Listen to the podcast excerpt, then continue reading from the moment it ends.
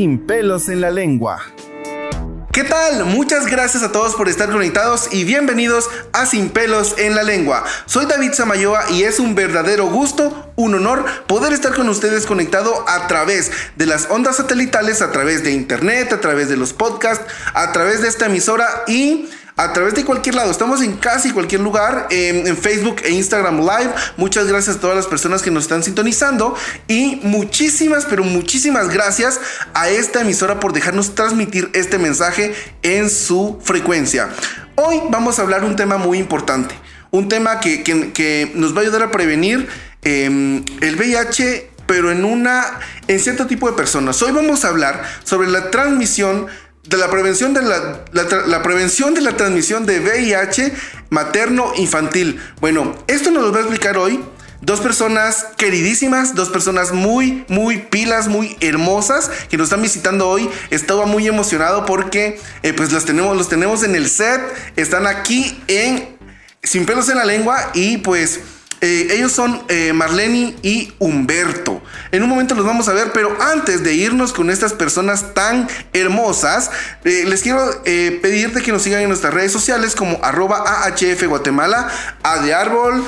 H de hilo y F de foca. AHF Guatemala. Así nos pueden seguir en todas nuestras redes sociales. Estamos en Facebook, en Instagram, estamos en, Spotify, en todas, en todas las plataformas nos pueden encontrar así. Van a encontrar material de prevención de VIH, de COVID-19. Tenemos ahí todo lo que ustedes necesiten en relación a esta prevención. Si ustedes desean hacerse una prueba de VIH, también pueden escribirnos a nuestro Messenger, a nuestro WhatsApp. Si están en la ciudad de Guatemala, pueden escribirnos al 4290 7663. Si están en Cobán, pueden escribirnos al 42 960928 y en Petén al 4296 1116. Ahí pueden escribirnos a hacernos preguntas, lo que ustedes necesiten. Si, necesitan venir a nuestros centros de orientación que están en Petén, Cobán, Ciudad de Guatemala, Izabal, Mazatenango y San Marcos, tienen y deben que agendar, agendar su cita.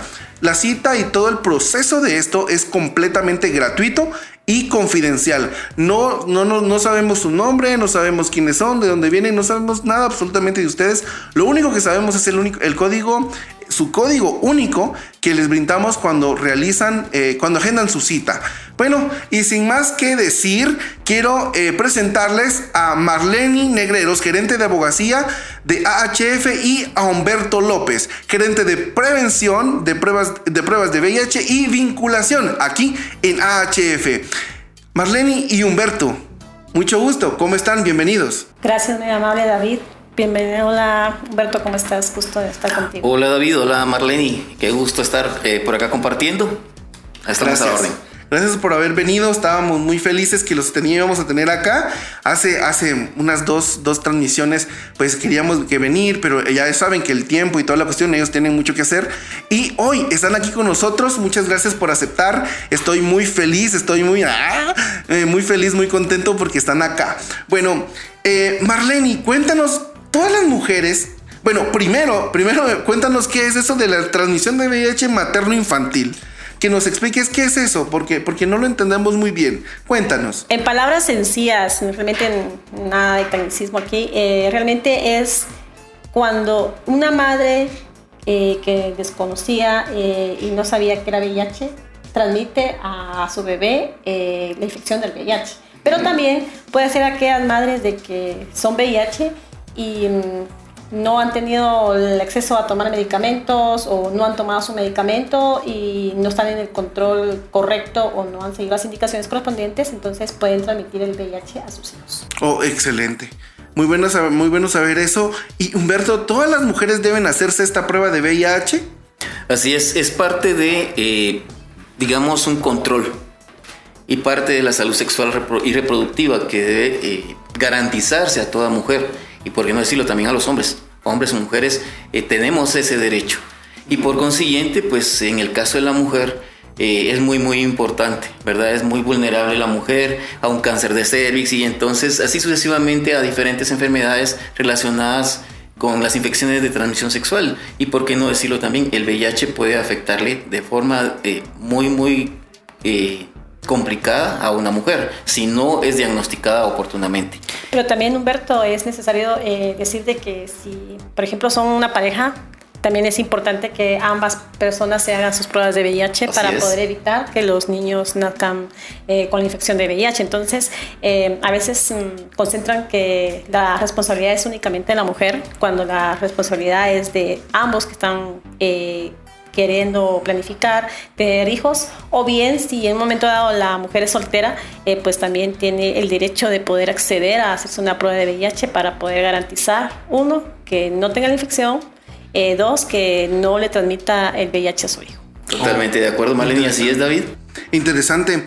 E- Y, esta, y esto, esto de la prueba eh, eh, a las mujeres embarazadas ya se las hacen de por sí eh, cuando están en, gesta- en ges- en gestación. Bueno, en algunos, eh, como protocolo, como protocolo debería de ofrecer, eh, ofertarse, ofrecerse la prueba de VIH. No se puede obligar a nadie, eso sí, pero sí es la oferta de la prueba debe ser como protocolo que se la realicen. Así como nosotros como mujeres nos realizamos una, eh, nos hacemos papá Nicolau, nos hacemos eh, la mamografía, también es importante que dentro de su control eh, eh, realmente como mujer también se haga su prueba de VIH, más si está, si ya inició relaciones sexuales, si realmente ya está planificando eh, tener un bebé. Eh, entonces es importantísimo para que su bebé nazca sano. Genial, excelente. Y Humberto, ¿qué pasa con una mujer embarazada que vive con VIH? Por ejemplo, eh, se embarazó y, y no sabía que vive con VIH o ya sabía, eh, ¿puede tener hijos esta persona, esta mujer que tiene VIH, que vive con VIH, perdón? Claro que sí, eh, puede tener hijos. Sin embargo, es muy, muy importante que existan eh, fuentes de información, ¿verdad? Que toda persona tenga acceso a estos eh, eh, conocimiento también de los servicios a los que puede tener acceso también.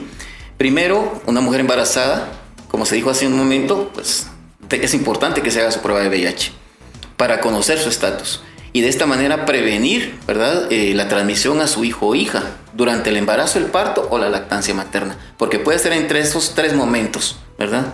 Entonces, eh, pues si la mujer no conocía de su estatus ante el VIH, pues con esto puede comenzar su terapia antirretroviral, puede programarse también una cesárea eh, para el parto, ¿verdad? Y evitar la transmisión en ese momento y eh, llevar el, eh, el control postnatal también, que esto pues Marlene nos puede ampliar un poquito más, ¿verdad Marlene? Sí, efectivamente, el control postnatal eh, es muy importante porque en el momento de que uno resulta esperando, eh, en ese sentido, a veces, eh, en ese sentido se le bajan a uno las defensas. ¿Esperando qué, Marlene? Esperando bebé, perdón. Ah, ah, sí, porque esperando no puede estar esperando, esperando uno puede estar esperando una parada, un bus, ¿va? pero no. O al novio. Ah, sí, entonces esperando eh, bebé, entonces eh, se le bajan, de por sí se le bajan las defensas a uno como mujer, entonces es importantísimo que después de haber tenido el bebé, eh, que la madre se esté cuidando, se esté controlando, que vea que su- sus defensas estén bien. A las defensas son las, es prácticamente su CD4, entonces hay que estar controlando en ese sentido cómo están sus defensas para que no pueda venir y enfermar.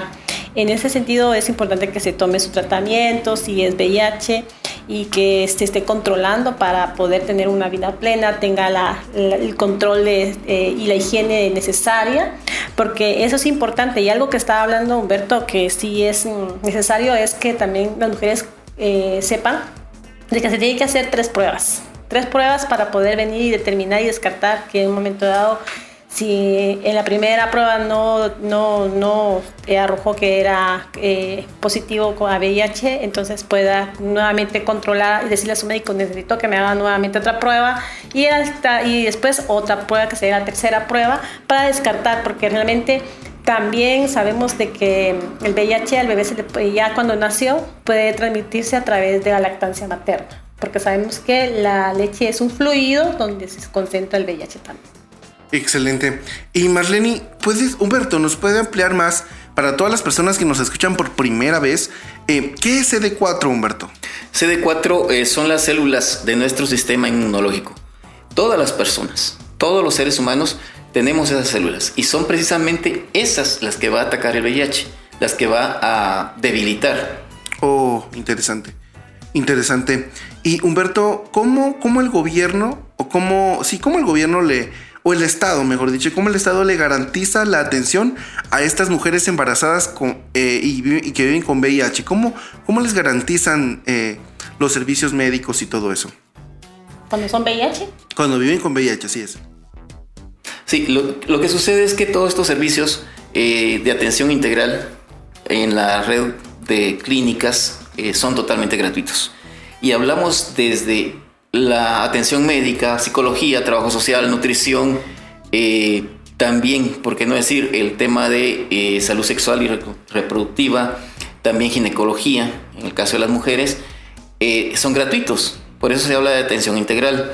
Y estos, desde que una persona entra y es diagnosticada con VIH y entra a este tipo de servicios, pues va a tener acceso de por vida y son gratuitos totalmente, incluido los antirretrovirales. Los antirretrovirales son los medicamentos que van a servir para tratar, eh, para contener el avance del VIH. Pero también algo muy importante que podemos hablar sobre eso, que el Estado eh, tiene la obligación de garantizar la protección a, la salud y la vida de las personas que viven con VIH. También lo establece el decreto 27 de 2000, que es una ley que protege y garantiza los derechos de, la, de, la, persona, pero también sabemos que también se tienen obligaciones. Pero dentro de, las, de las obligaciones que tiene el Estado, uno es que después de que la mujer eh, ha dado a luz, es importante continuar con la atención psicológica, proveerle de, métodos anticonceptivos para que ella pueda programar y decidir eh, si ya no quiere tener hijos, si quiere eh, más adelante tener otro hijo.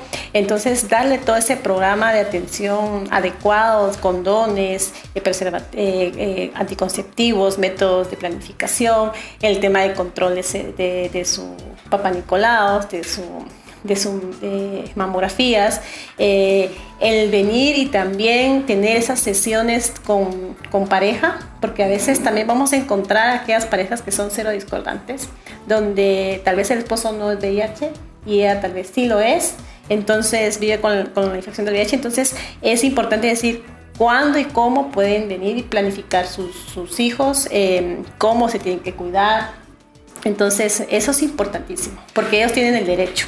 Si quieren saber más sobre qué es una pareja cero discordante, pueden escuchar nuestro podcast número 3. Gracias. También hay que mencionar, ¿verdad? Que no solamente la mujer podría ser una, una mujer con VIH, puede ser que el hombre y la mujer no. Entonces también ahí podría darse esa alternativa de que si como pareja pues deciden tener hijos, pues tienen que asesorarse naturalmente con su médico con el médico tratante, ¿verdad? Y los dos entran a un control también. Hay algo que también es importante mencionar. Una vez que ha nacido el bebé, el niño niña, pues se requiere también, como hablamos, de que uno de los eh, fluidos es la leche materna, que se debe garantizar también que la alimentación para el bebé, niño o niña, pues sea a través de fórmula, idealmente. También existen otros mecanismos, ya la madre puede optar por la lactancia materna exclusiva y para eso también hay un, eh, hay un eh, proceso de educación para, la, para papá y mamá, porque es una responsabilidad de ambos. O sea, no se puede desconectar de que le toca a la madre nada más. Actualmente es un rol que deben asumir, una responsabilidad que debe asumirse como pareja. Oh, ¿Verdad, Marlene? Sí, y, y Marlene, estas mujeres que reciben esta atención del Estado, bueno, y aunque no la reciban, ¿tienen alguna obligación las mujeres embarazadas que viven con VIH? Bueno, como todo ciudadano, en el momento de que cumple uno 18 años, pues eh, sabemos que tenemos también lo que son obligaciones. Y en ese sentido, las obligaciones es, por ejemplo, eh, pongo ejemplos. Eh, por ejemplo, si soy una mujer que vive con la infección del VIH y quiero tener un bebé, entonces y estoy en tratamiento, tengo que estar en tratamiento eh, eh, rígido, eh, cumplir con las indicaciones que el médico me da, hablar con el médico, decir, mire, yo estoy con, quiero planificar, quiero tener un bebé, pero quiero que usted me asesore, me guíe cómo es que, en qué momento preciso puedo tenerlo y cómo debo de manejar todo el proceso del embarazo. también entonces el médico le va a decir cuál es la información, tiene que ser precisa, exacta, de una manera eh, que sea comprensible para, ellos, para que no tengan con mucho tecnicismo, porque entonces no va a entender absolutamente nada y puede cometer un error ella sin que lo quiera hacer. Entonces, eh, el tomar sus medicamentos, el adherirse a su tratamiento, el llegar a sus citas, el que en el momento que resulte esperando, tomar el tratamiento que el médico le va a indicar para que su bebé nazca sin infección del VIH. Excelente, genial. Y, y Humberto, bueno, los dos me pueden contestar, me pueden contar cuál es el procedimiento que sigue una mujer eh, viviendo con VIH después del parto. Sí, pues eh, la verdad es que su vida naturalmente va a cambiar, ¿verdad? Tiene que llevar sus controles postnatales, como mencionábamos hace un momento. Eh, tiene que debe continuar con su terapia antirretroviral. Esos medicamentos deben ser de por vida. Pero también, ya lo mencionó Marlene, es también que se asesore constantemente, frecuentemente y por el resto de su vida con relación a temas de eh, salud sexual y reproductiva. Cómo prevenir embarazos, ¿verdad? Porque eh, es una responsabilidad. También creo que el estar conscientes como pareja de la obligación que se tiene de darle una calidad de vida al niño o niña. Pero también, Humberto, tenemos que tener de que, eh, como, como obligación que tenemos de cómo, cómo, programar los embarazos, qué hacer y cómo evitar eh, que un bebé nazca VIH. También el SCD, también el Estado debe garantizar todos los recursos necesarios para que se pueda dar esa óptima respuesta. Porque aunque tenga la mujer la voluntad de eh, cumplir con todos los procesos, pero si no se tienen las herramientas, no se tienen los recursos, no tiene acceso a, nada, entonces eh, va a ser eh, realmente imposible que ella pueda cumplir con eso. Por eso es importante eso. Excelente, genial, muy importante esta información. quiero, quiero invitarlos, si ustedes han sido diagnosticados con VIH, y no están recibiendo tratamiento, pueden escribirnos a través de nuestras redes sociales para eh, poder ser eh, vinculados. Nosotros con muchísimo gusto los vinculamos a los servicios médicos. Vinculación significa que los llevamos a los, al sistema, a los servicios del sistema para que puedan recibir el tratamiento antirretroviral completamente gratis. Todos los servicios aquí en HF Guatemala son completamente gratuitos. Marlene, Humberto, muchísimas gracias por haber venido. Espero tenerlos muy, pero muy pronto acá en Sin pelos en la lengua, porque hoy ya descubrimos que no tienen pelos en la lengua. Y eh, muchas gracias por haber venido. Les agradezco mucho por su tiempo. ¿Algún mensaje que quieras mandarle a todas las mujeres, Marlene? Sí, efectivamente, eh, a todas las mujeres y también a quienes están iniciando sus relaciones sexuales. Eh, es recomendable de que realmente se asesoren, que realmente eh, se eduquen, que también verifiquen que el Estado tenga, les, les, provea todas las herramientas necesarias para poder permitir eh, tener una salud sexual plena. No estamos hablando de que eso es promiscuidad, eso, es parte de el ser y realmente se deben de cuidar y protegerse, pero también eh, es un compromiso tanto de ambas partes. Excelente. Humberto. Sí, muchas gracias. Pues bueno, es importante que cada ser humano, hombre o mujer, independientemente de, su orientación o identidad de género, pues asuma también la responsabilidad de vivir, de vivir a plenitud su sexualidad, ¿verdad? Pero con responsabilidad, utilizando siempre prevención, un condón en cada relación sexogenital y así sucesivamente, ¿verdad? Para vivir plenamente. Excelente, sí, es muy importante que tomemos siempre en cuenta los datos que Marlene y Humberto nos comparten esta noche y pues bueno, eh, recuerden que no importa, recuerden que no importa cuán persistente sea su compañero sexual sobre no usar condón. Recuerden que siempre tienen el derecho de decir que no. Ya, muchas gracias por habernos sintonizado. Recuerden seguirnos en todas nuestras redes sociales como arroba AHF Guatemala, A de árbol, H de hilo y F de Foca Guatemala, AHF Guatemala en todas las plataformas, Facebook, Instagram, en Twitter y en TikTok también, en todos los podcasts, en, Spotify. Si quieren escuchar más información sobre esto, estamos disponibles también. Eh, escuchen los demás episodios que tenemos con ustedes, prevención de VIH, cómo usar condón, todo, todo. El contenido ese también pueden verlo a través de Facebook e Instagram Live. Muchas gracias a todos. Eh, por estar conectados a este podcast sin pelos en la lengua. Arroba David Samayoa guion bajo es mi Instagram. Nos vemos pronto.